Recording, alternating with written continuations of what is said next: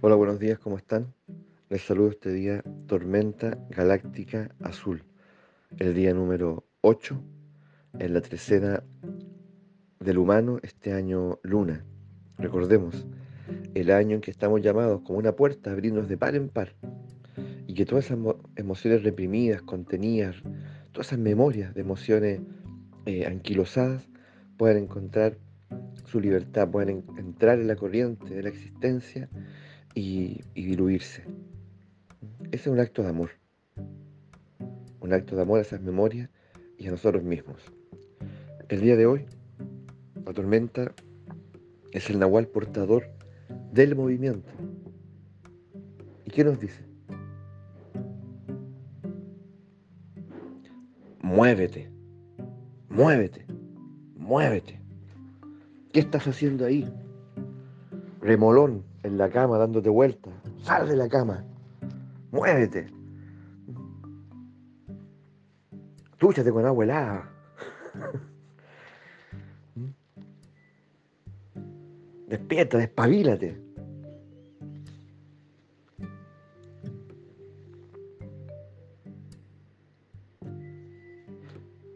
¿Hasta cuándo esa pereza profunda? Ese paso cansino.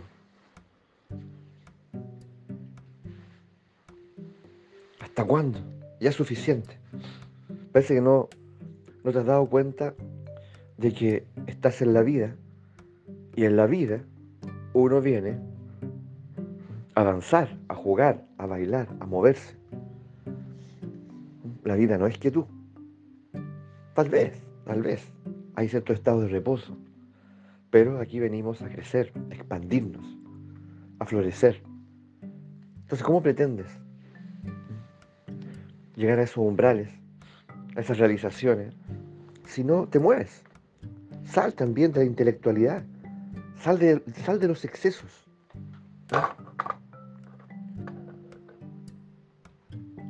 Conviértete en un hombre o mujer sobrio. Ah, sobrio. Una suerte de aptemia universal respecto a todo. No, el nahualismo no dice eso. Castañeda le pregunta, a don Juan en algún momento, don Juan, tengo que dejar entonces de, hacer esto, esto otro, esto otro, esto otro. Le dice, no, no, un nahual no se niega nada. Prueba de todo, pero con sobriedad. Y la sobriedad no es fácil. No es fácil. Porque es un estado de templanza. Eh, significa tener a, uno, a, un, a un observador interior, que no todos lo tienen desarrollado. Y hay que educarlo. Adivinen, ¿cierto? Es aquel que en el fondo eh, tiene la capacidad en un instante de decir suficiente. Suficiente. Este es el límite. Entonces, antes de la explosión Eh, del estallido energético, nunca me refreno, perdón. Ahí en ese momento me refreno. No me reprimo, me refreno. Por amor a mí mismo. ¿Cómo? No entiendo. El que se reprime está lleno de miedo. El que se refrena, ese es un acto de amor. Me refreno porque yo no quiero perder la energía. Esta energía es el mayor tesoro que tengo. Es como, imaginemos, estar en una fiesta, estar en una fiesta y, tal vez estoy bebiendo y me he tomado varias copas. Y este observador interior me dice, mira, esta copa, que no es la primera ni la segunda, esta copa eh, te va a hacer entrar en un estado del cual no hay retorno. Y todo lo que has ganado hasta ahora, alegría, optimismo, eh, liviandad, eh, eh, carcajadas y energéticamente sentirte como elevado, los vas a perder. Este es el límite. Reguarda esto, reguarda este estado. Esto es un estado de bienestar. No lo pierdas. Y así con todo, con todo. ¿ah? Interesante esa distinción entre reprimirse y refrenarse. En uno estoy lleno de miedo, en el otro apuesto al amor. Entonces, muévete, muévete. Pero ese moverme siempre va acompañado de la luna, en el caso de la tormenta.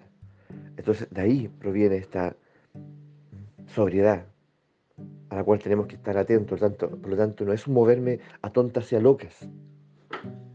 No es un movimiento que se suma al caos o, o siembra el caos, en absoluto. Es un movimiento inteligente, es un movimiento visionario. Es un movimiento lleno de sobriedad y lleno de amor hacia la vida y hacia mí mismo. ¿Cómo te llega esto? ¿Lo habías visto desde esta perspectiva? ¿Me habla de las constelaciones familiares? Se dice allí como premisa que,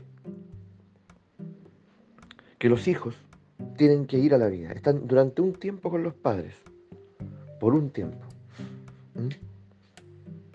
hasta que llega el momento de salir a la vida,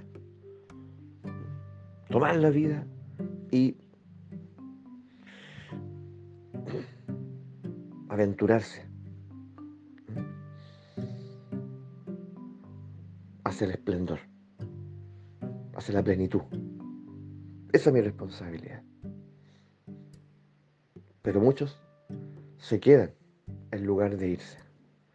Muchos se quedan. Y, podrían decir, yo me quedo por un acto de amor a mis padres, para que no estén solos, eh, como gratitud a todo lo que hicieron por mí, en fin. ¿Mm? Pero en realidad ese no es un acto de amor.